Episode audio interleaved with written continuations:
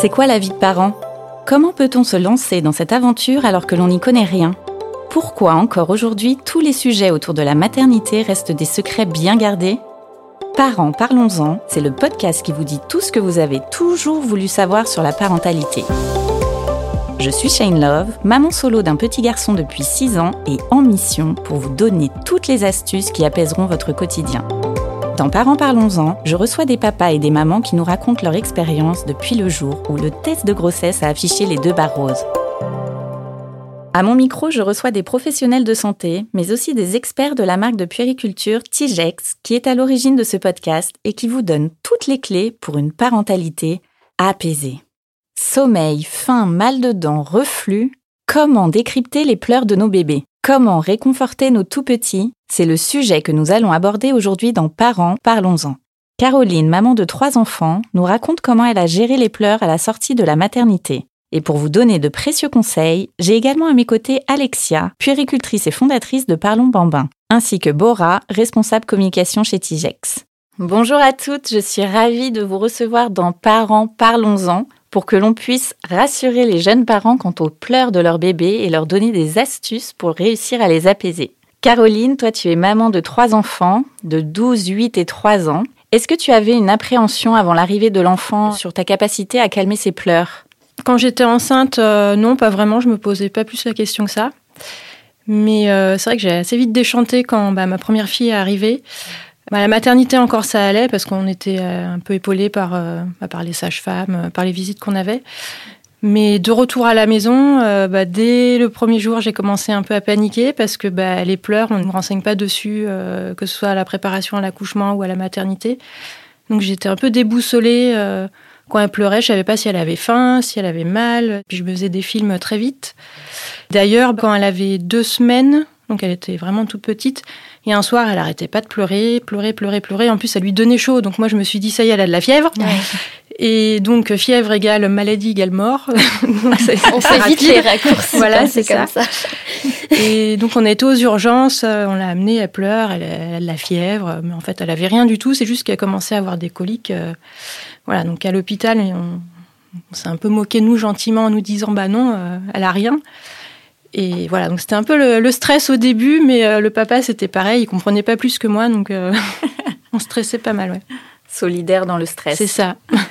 Mais euh, c'est super intéressant ton retour. En tant que professionnel, on essaye de vraiment faire passer le message. Donc justement, il y a des acteurs euh, aujourd'hui qui travaillent sur la sensibilisation des pleurs du bébé et ce, euh, donc dès la maternité. Et forcément, chez nous, parents, on a cette petite alerte. Les pleurs d'un bébé, ça a tendance à nous hérisser les poils. C'est un bon signe, en fait. C'est le signe de survie aussi. C'est normal, le bébé a besoin d'exprimer des besoins. Avec les jours qui vont suivre, on va commencer à apprendre à connaître son bébé, repérer quand est-ce qu'il pleure. Alors Caroline, est-ce que tu as fini par te rôder euh, après ce retour à la maison un peu laborieux?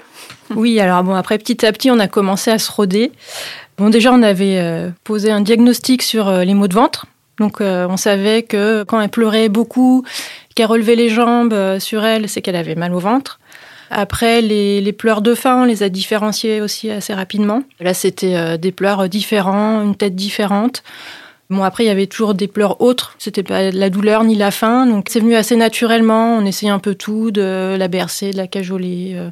Enfin, au bout d'un mois, je peux dire, on était rodés, ouais. Hmm. Alors, Alexia, est-ce que tu as des astuces, toi, pour reconnaître les pleurs? Alors euh, en fait, Caroline en a un petit peu cité. Déjà, le, temps et l'observation de son bébé va faire les, mm. choses. Euh, c'est vrai que quand on commence à voir son bébé qui s'agite avant même les pleurs, euh, quand on l'observe vraiment, bah parfois il va mettre les mains à la bouche, il va commencer à s'agiter dans son sommeil. Donc là, c'est souvent le signe que donc il a faim. C'est souvent ça. Hein. Les bébés les tout jeunes bébés ont très peu de ressources caloriques. Il y a aussi, comme tu l'as dit, les pleurs de maux de ventre.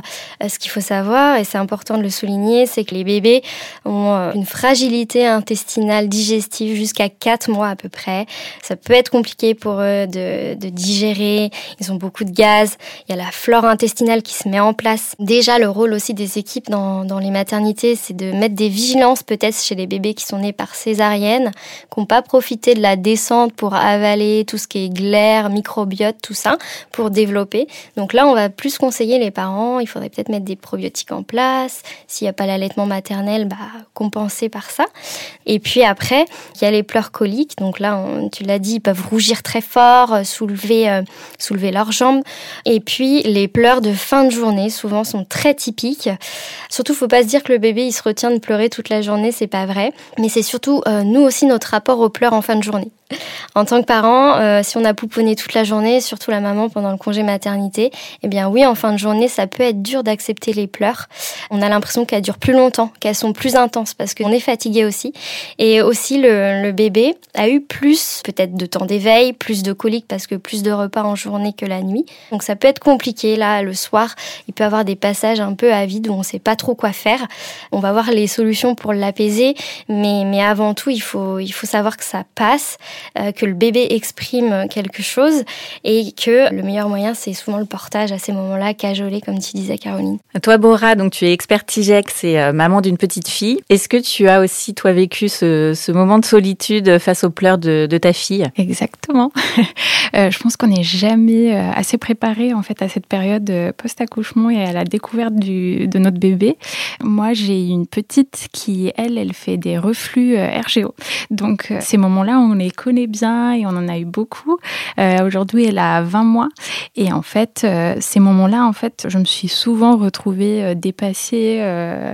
et en fait, c'est le portage qui m'a sauvée. je pense, Caroline hmm. aussi, c'était un de ses, de ses astuces. en fait, le portage, ça m'a aidé à me calmer moi, mais aussi beaucoup bébé. Tu sentais que tu étais stressée Stressée et surtout, en fait, ne pas... pourquoi j'arrivais pas Donc, on contrôle si euh, donc euh, bébé a faim, si bébé est fatigué ou si bébé euh, a mal quelque part et quand on check tout, qu'est-ce qui manque Et c'est vraiment difficile d'accepter ce point-là. Et c'est vrai, et je pense que le, portage a été une très bonne solution pour toi parce que quand on parle donc de RGO, reflux gastro-œsophagien, en fait c'est le phénomène que le, lait acide, donc prédigéré dans l'estomac, remonte dans l'œsophage. Donc ça crée des brûlures chez le bébé et en position allongée, en fait, bah, il s'en sort pas parce que ça remonte, ça remonte. Et c'est vrai que le portage au départ est un très bon moyen. Et pour le bébé parce qu'il est verticalisé. Et pour la maman, elle se dit, OK, je suis dans l'action, je le porte, là, je fais quelque chose. Et je suis pas démunie face à ses pleurs. En plus, l'avantage, c'est qu'on a les mains libres. Donc, si j'ai envie de plier mon linge, ben, moi, je suis pas frustrée parce qu'en attendant, j'ai une pile de linge qui c'est la charge mentale, on, la connaît toute. Hein. En fait, votre bébé, il faut revenir à, à sa vie, en fait, euh, son expérience dans ce monde. Il a neuf mois d'expérience dans votre ventre. Dans votre ventre, il était bercé, contenu, il avait tous ses bruits, les battements cardiaques. Euh. Finalement, quand on porte son bébé, et eh ben aujourd'hui il a un mois, mais en fait il a neuf mois de vie derrière lui. Donc peut-être que pour vous vous dites, bah en fait euh, si je le porte, je vais l'habituer à être porté. Non, en fait il est déjà habitué à être porté. Vous, vous êtes seulement dans la continuité de sa vie et c'est la meilleure transition entre la vie intra-utérine et la vie extra-utérine. Alors là, on parle des pleurs euh, des nourrissons. Euh, les pleurs changent aussi et continuent, euh, entre guillemets, quand les enfants grandissent. On parle parfois de caprices. Est-ce que vraiment un bébé peut faire des caprices? Alors, il y a euh, l'étiquette caprice qui est souvent employée par, par les adultes, enfin ce mot-là. Il n'est pas forcément à utiliser euh, déjà avant l'âge de 6 ans chez l'enfant. Alors pourquoi? Parce que l'enfant, déjà, au niveau de son cortex cérébral, donc son cerveau, il n'est pas suffisamment développé pour interpréter son émotion, ou sa colère, ou une frustration. Il comprend pas. L'enfant, quand il ressent quelque chose, il est l'émotion.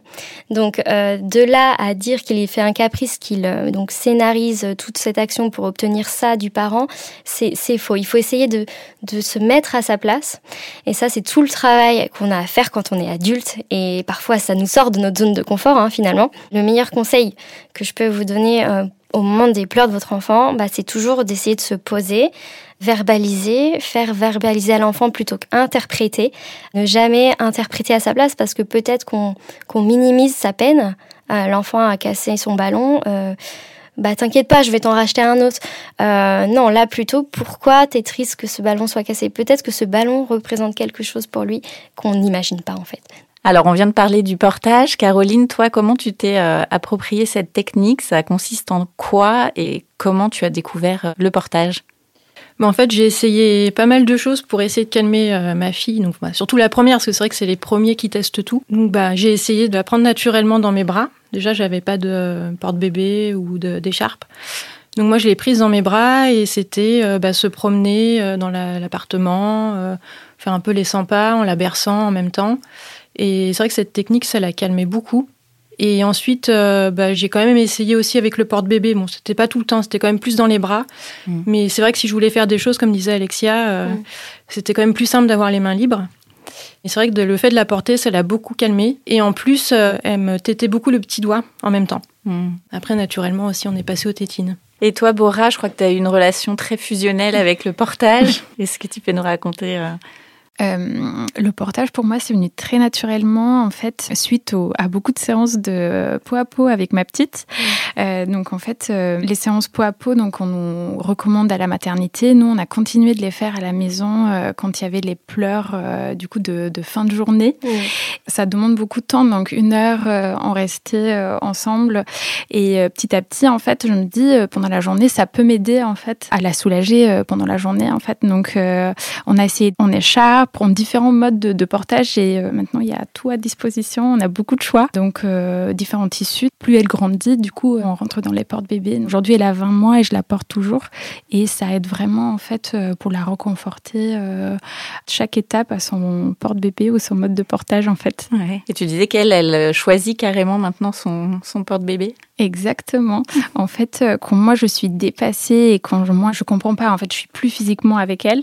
Ça m'est arrivé qu'elle me montre le porte-bébé. Donc elle parle pas encore, elle me montre le porte-bébé, euh, je l'installe et puis à un moment elle va faire un, souffle en fait de soulagement et c'est tellement agréable de savoir en fait qu'elle sait ce qu'il lui faut en fait pour lui faire du bien. Et c'est vrai que c'est intéressant ce que tu dis. Euh, les prémices du portage c'est souvent le pot à pot.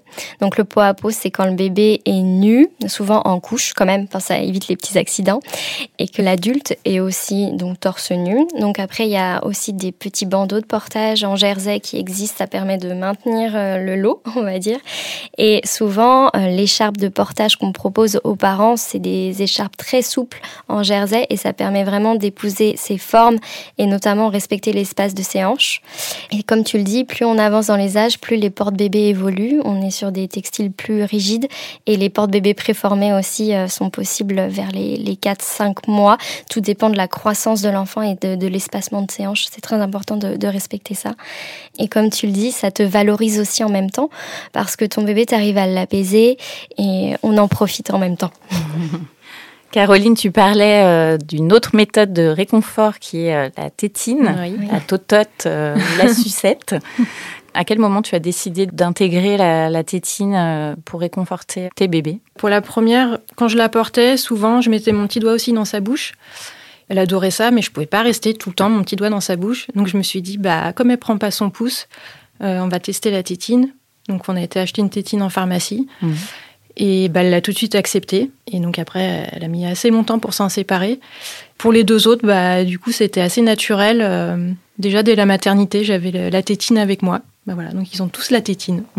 Mmh. Et alors, comment tu as choisi euh, ta première tétine? Donc, tu disais que tu étais allée en pharmacie. Oui, donc pour les premières, je ne savais pas trop. Donc, je suis allée en pharmacie demander un peu des conseils. Après, quand j'avais une forme qui me plaisait, euh, j'ai aussi fait les, grandes surfaces. Voilà. Mais c'est vrai que la première fois, j'ai fait plus confiance à la pharmacie. Mmh. Est-ce que tu as noté des différences de forme de tétine en fonction de tes enfants, de leurs goûts euh, différents, leurs besoins différents?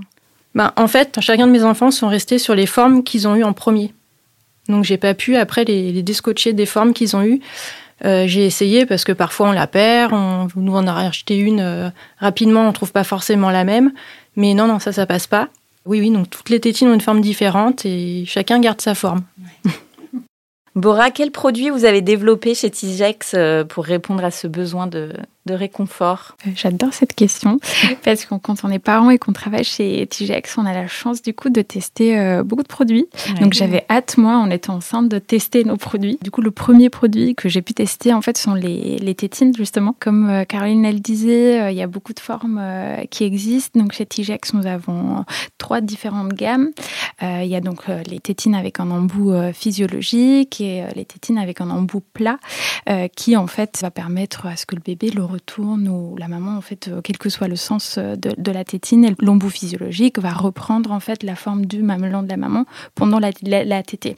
Moi j'ai allaité et ma petite en fait a accepté très facilement la, la tétine donc c'est assez soulageant en fait pour, mmh. pour le bébé. Du coup elle, elle peut mettre les deux tétines que ce soit la plate ou l'embout physiologique donc c'est très agréable. Et avec l'âge, des moments en fait où bébé, où ils ont besoin de reconfort, c'est aussi quand ils grandissent un petit peu vers 8 mois, les premières dents, les poussées dentaires. Euh, L'angoisse de séparation. Exactement. Donc j'étais euh, contente en fait. Euh, elle s'est séparée pendant la journée de la tétine quand elle avait 6 mois à peu près. Elle le gardait que le soir en fait pour le coucher avec son doudou dans son lit. Ça a aidé en fait pendant, pendant la journée, mais aussi les anneaux dentition. Mhm. Ça, on n'y pense pas souvent. On essaie les crèmes, mais les anneaux dentition, en fait, on les met dans le frigo. Ils sont frais et ça soulage bien euh, les bébés. Les tétines sont parfois sujettes euh, à controverse. Alexia, est-ce qu'il y a des modèles à privilégier plus que d'autres ou des règles à respecter sur leur utilisation?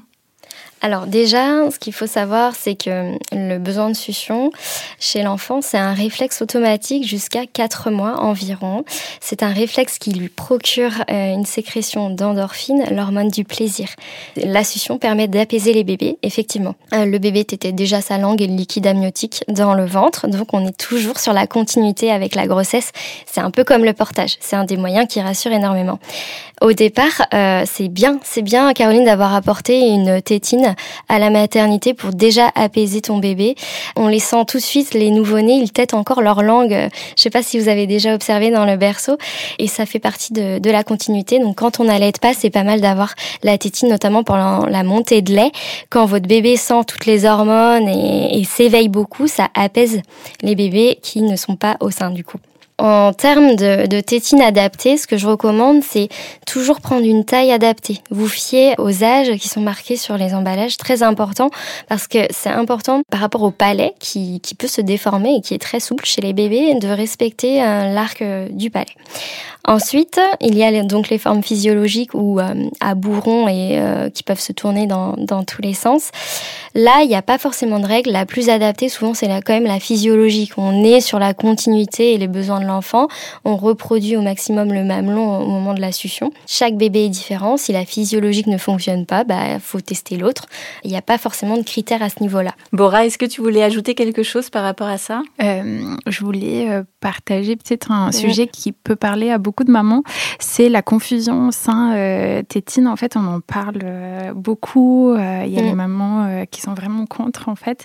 Et je sais pas, Alexia, toi aussi, ce que tu penses, mais pour ma propre expérience et autour de moi aussi, mm. en fait, le bébé sait très bien distinguer le sein de la maman et une tétine, en fait. Donc, la confusion en soi n'existe pas. Alors, chaque enfant, chaque allaitement est différent.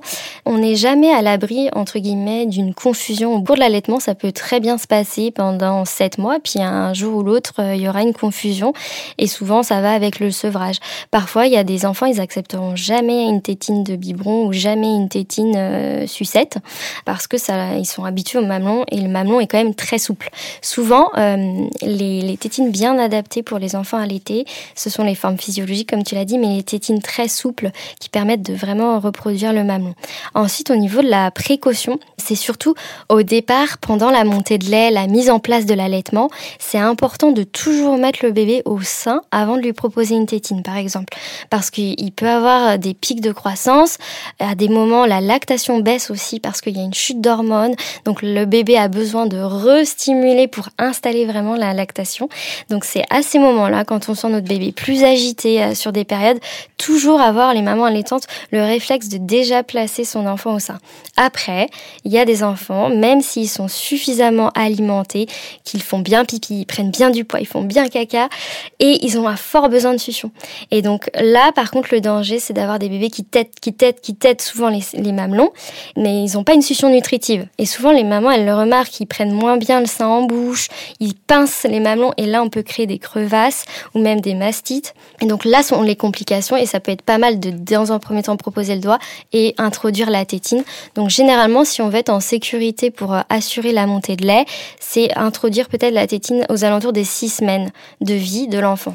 Bora, tu disais tout à l'heure que toi, il y avait des moments dédiés pour euh, la tétine euh, pour ta fille. Toi, Caroline, est-ce que c'était la même chose ou c'était plutôt du libre service euh?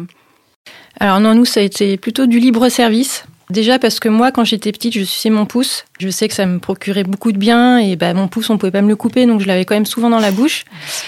Et donc je me doutais bien que quand mes enfants réclamaient la tétine, c'est qu'ils en avaient besoin aussi. Et même si euh, les grands-parents ou les nounous nous disaient non, il faut pas la mettre en libre service, c'est pas bien, ils vont trop s'y habituer, moi je la laissais en libre service. Parce que je me disais, bah, à partir du moment où ils la réclament, euh, bah, je leur laisse. C'est vrai qu'après, petit à petit, même d'eux-mêmes, ils s'en sont passés, euh, que ce soit la journée, après pour la prendre que la nuit. Et bon, le petit, là, il l'a encore, il a trois ans, enfin, il a encore la nuit.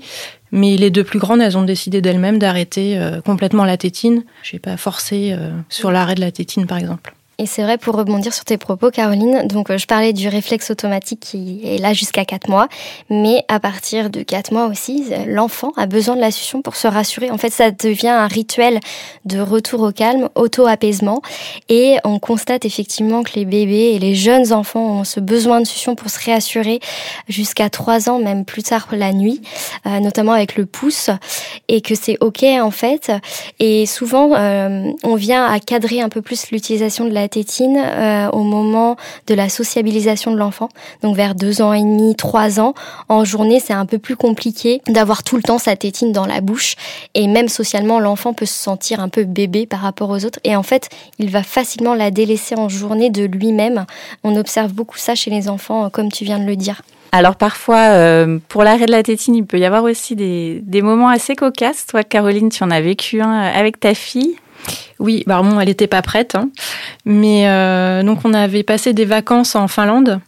Donc on était voir la maison du Père Noël. À un moment, pendant la visite, il y a la petite poste du Père Noël et là il y a une boîte à tétine.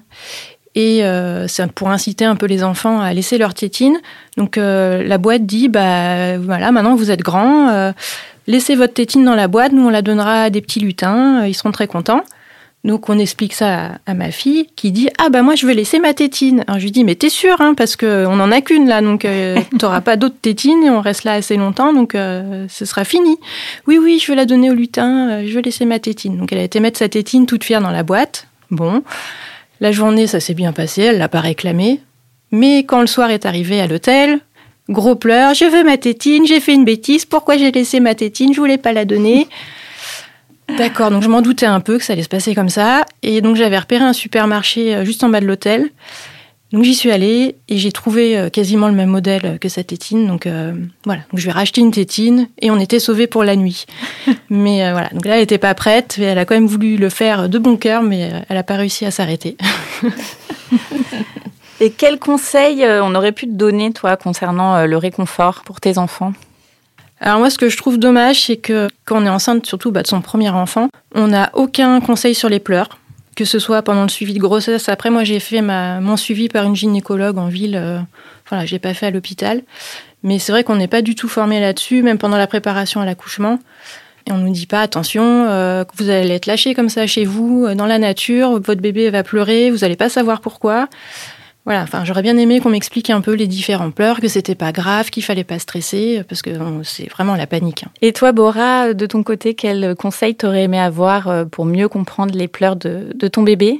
C'est vraiment en fait euh, cette prise de recul face aux situations en fait au, moment des pleurs que de toute façon on va culpabiliser. Euh, quoi que je fasse en fait euh, soit j'en fais beaucoup je check toute la liste et en fait il n'y a rien qui arrive soit j'en fais pas assez. Donc c'est vraiment la culpabilité je pense qui, accompagne les parents tous les jours quand ça va bien ou quand ça va pas bien qui est assez difficile à gérer Alexia, toi, est-ce que tu aurais un, dernier mot à, ajouter? Bah, le, mot essentiel, c'est effectivement, on débarque euh, dans la parentalité, surtout quand c'est le premier, tu viens de le dire, Caroline.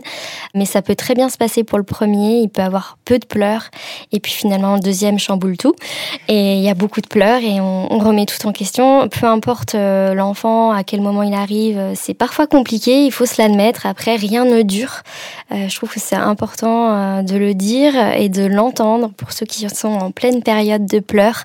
Et aussi, qu'il vaut mieux un enfant donc qui pleure mais en sécurité dans son lit sur le dos que un enfant dans les bras d'un parent épuisé parce que l'épuisement parental ça existe et qui pourrait donc euh, bah, faire un geste violent et irréversible malheureusement. Donc parfois c'est aussi se dire ok je mets euh, une échelle sur mes émotions, sur comment je suis, comment je me sens. Est-ce que là, je suis en capacité de porter mon bébé et répondre à son besoin? Parce que répondre aux besoins des pleurs, c'est aussi laisser pleurer son enfant en l'ayant près de soi, mais c'est aussi pouvoir le poser et se dire, OK, je souffle une minute, je sors de la pièce et je reviens pour euh, observer mon bébé avant d'agir. Merci à toutes de nous avoir éclairés sur les pleurs de nos bébés et pour vos précieux conseils. Un grand merci également à nos auditeurs et auditrices. J'espère que cet épisode vous aura rassuré. Prenez soin de vous et n'hésitez pas à consulter des professionnels si les pleurs persistent et que vous vous sentez dépassé. Quant à moi, je vous invite à découvrir les autres épisodes de Parents Parlons-en, disponibles sur toutes les plateformes de podcast. À très vite!